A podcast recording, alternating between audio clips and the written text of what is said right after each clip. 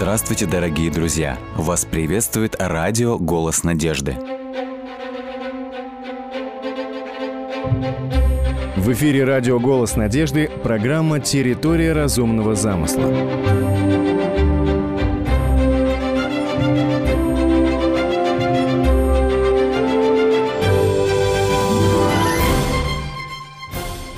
Ахилл – героический персонаж греко-римского эпоса. Он, казалось, был непобедимым в бою. Легенда гласит, что мать еще ребенком погрузила Ахиллеса в воды реки Стикс, чтобы сделать его непобедимым. Однако мать не смогла погрузить в воду лодыжку. Это участок сзади пяты, за которую мать держала младенца.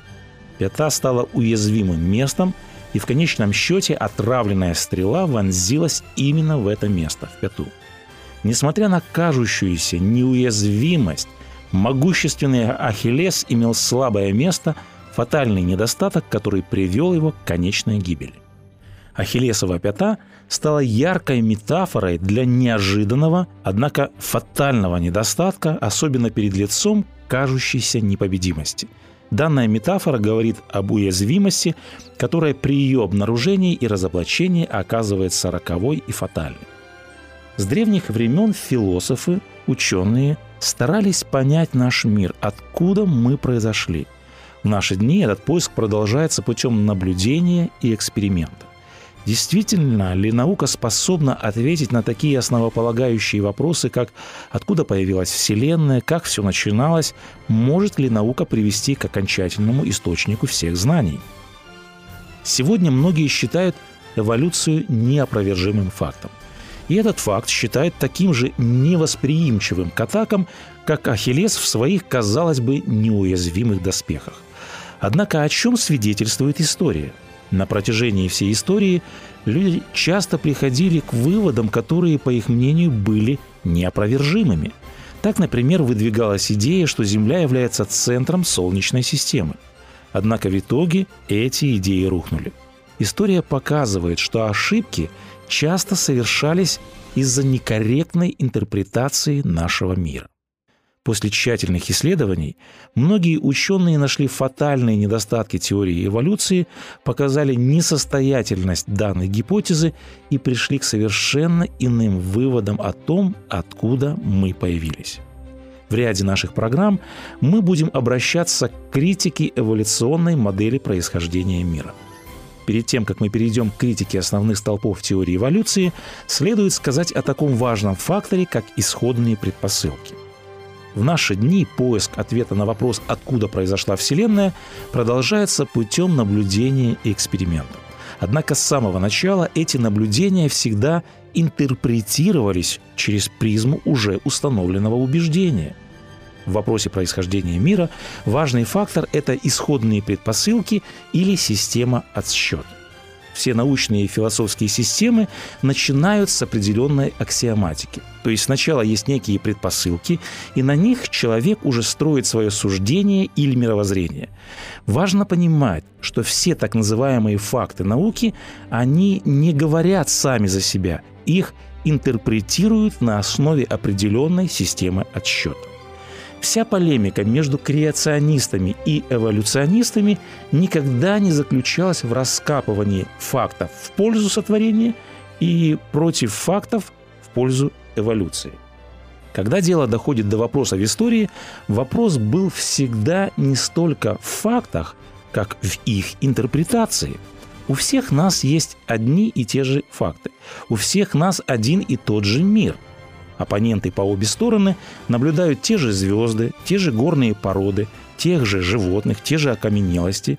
И как однажды написал профессор Гарвардского университета Стивен Гулд, необработанные, неинтерпретированные факты никогда не говорят сами за себя. Они рассматриваются в свете теории, в свете исходных предпосылок. Какова цель науки – Наука посредством эксперимента выясняет, как вещи устроены и как они работают. В этом смысле можно услышать утверждение, что эволюция – это установленный факт. Однако эволюционная точка зрения – это не научный факт. Мы не можем провести эксперимент над чем-то или даже просто наблюдать то, что происходило в прошлом. Сегодня нельзя, невозможно проверить, невозможно увидеть эволюцию в действии. Исходя из этого, теория эволюции – это всего лишь взглядная история, это всего лишь толкование истории и фактов. Теория эволюции – это не факт, это лишь сфера представлений о прошлом – знаменитый философ Карл Поппер однажды сказал, Дарвинизм – это не проверяемая научная теория, а метафизическая, религиозная исследовательская программа. Философ Майкл Руз сделал удивительные признания о религиозной природе эволюции. Он признался, нельзя сказать, что эволюция – это наука – Эволюция, как и религия, предполагает принятие определенных априорных или метафизических допущений, которые на определенном уровне не могут быть доказаны эмпирически. Автор продолжает. Я понимаю, что когда имеешь дело с людьми, скажем, на школьном уровне, такие вещи, такие аргументы являются подходящими.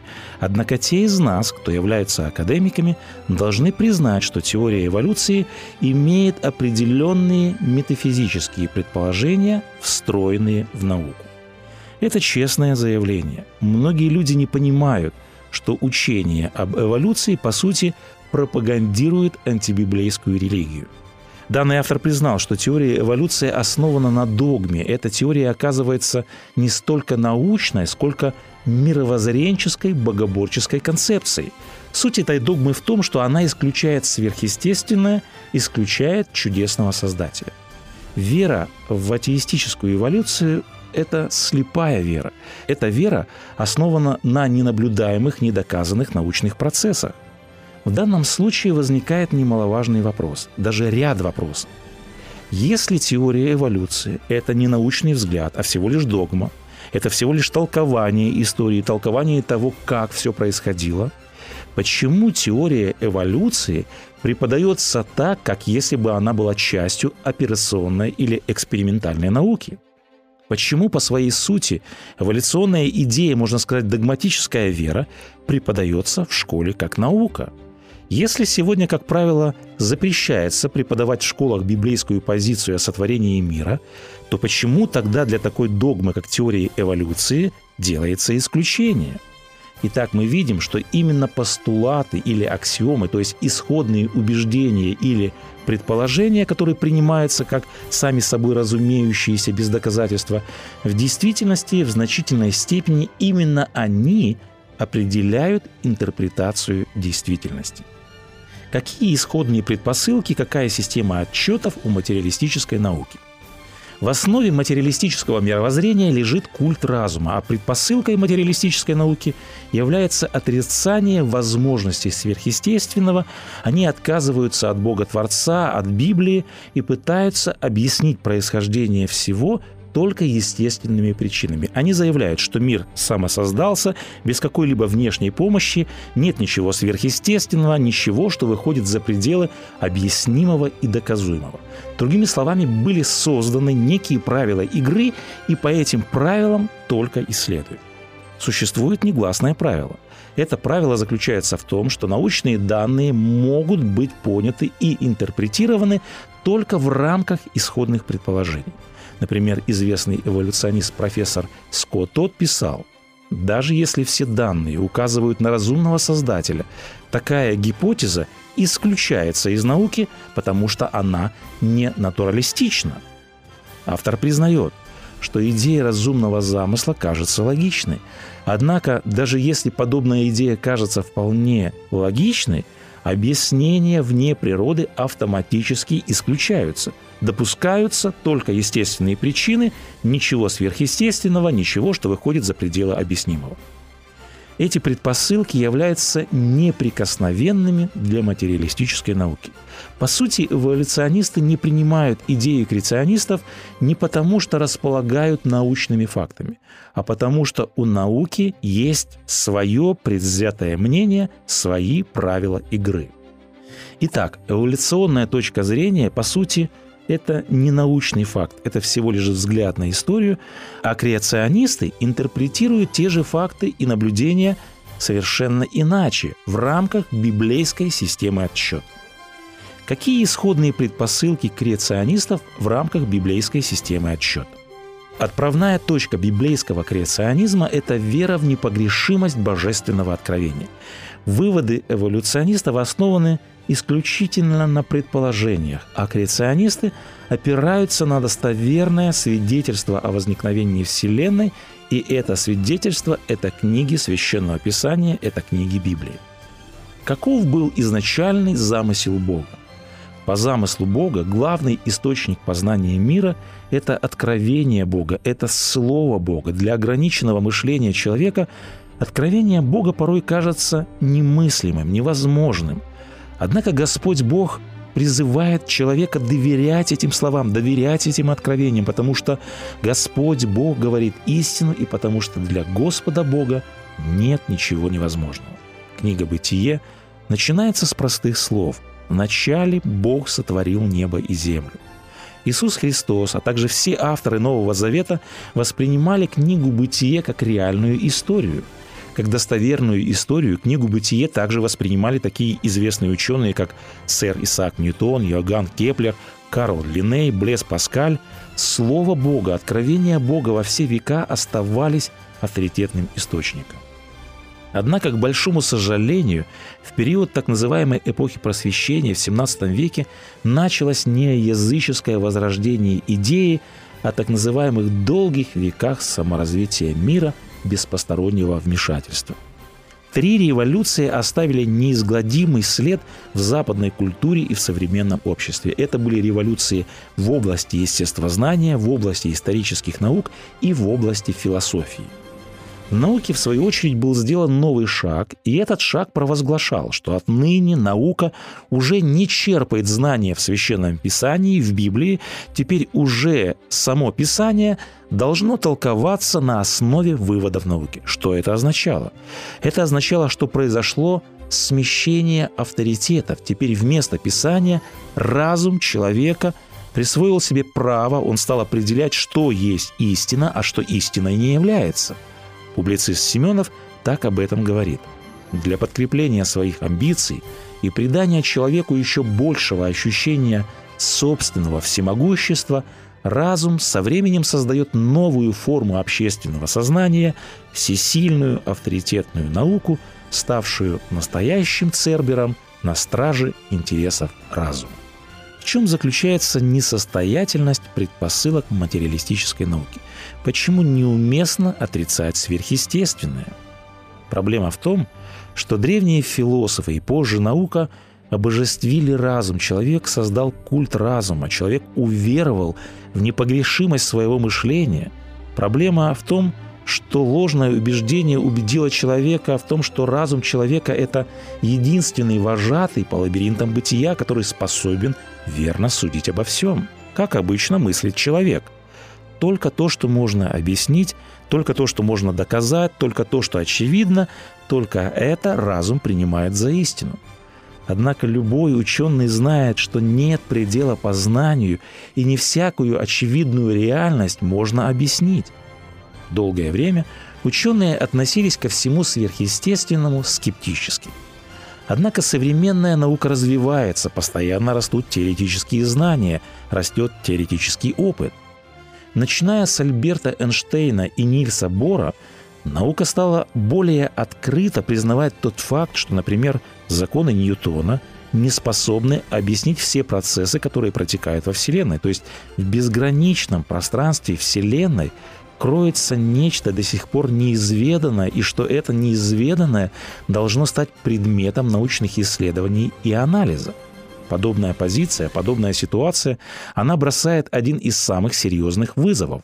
В научном мире назревает возможность смены парадигм, назревает научная революция, которая, возможно, пересмотрит принятые законы и аксиомы.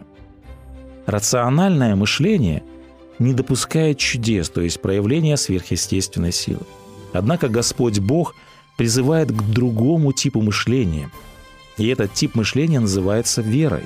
Вера основывается на тезисе о том, что для всемогущего Бога нет ничего невозможного, а поэтому вера не озабочена поиском доказательств.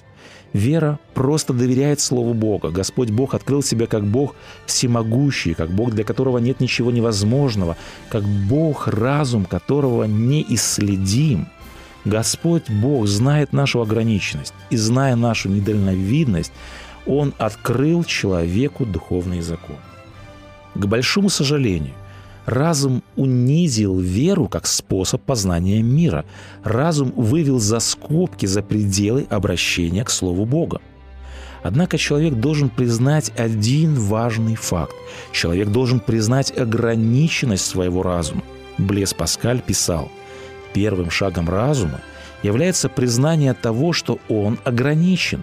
Последним шагом разума является признание того, что за его пределами еще много неизведанного – и разум, который еще не пришел к такому заключению, слаб и не развит, говорит Паскаль.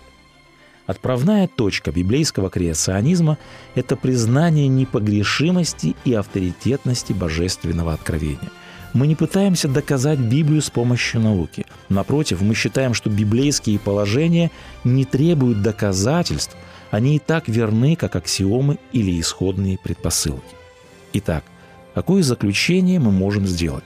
Аксиомы библейского креационизма основаны на вере и убеждениях, что Библия является авторитетным источником божественного откровения, которому следует доверять. В свою очередь, эволюционная доктрина – это не строго доказанный научный факт. Эволюционная доктрина строится на недоказуемых предположениях, она основана на своей вере, на своих убеждениях, на своих исходных предпосылках. И когда дело доходит до построения научных моделей в вопросе истоков происхождения Вселенной, каждый человек должен решить, каждый сам для себя, какая интерпретация фактов более разумно объясняет имеющиеся данные. В последующих программах мы продолжим говорить об ахиллесовых пятах теории эволюции и о ее несостоятельности. Он сотворил землю силою своей, утвердил вселенную мудростью своей и разумом своим распростер небеса.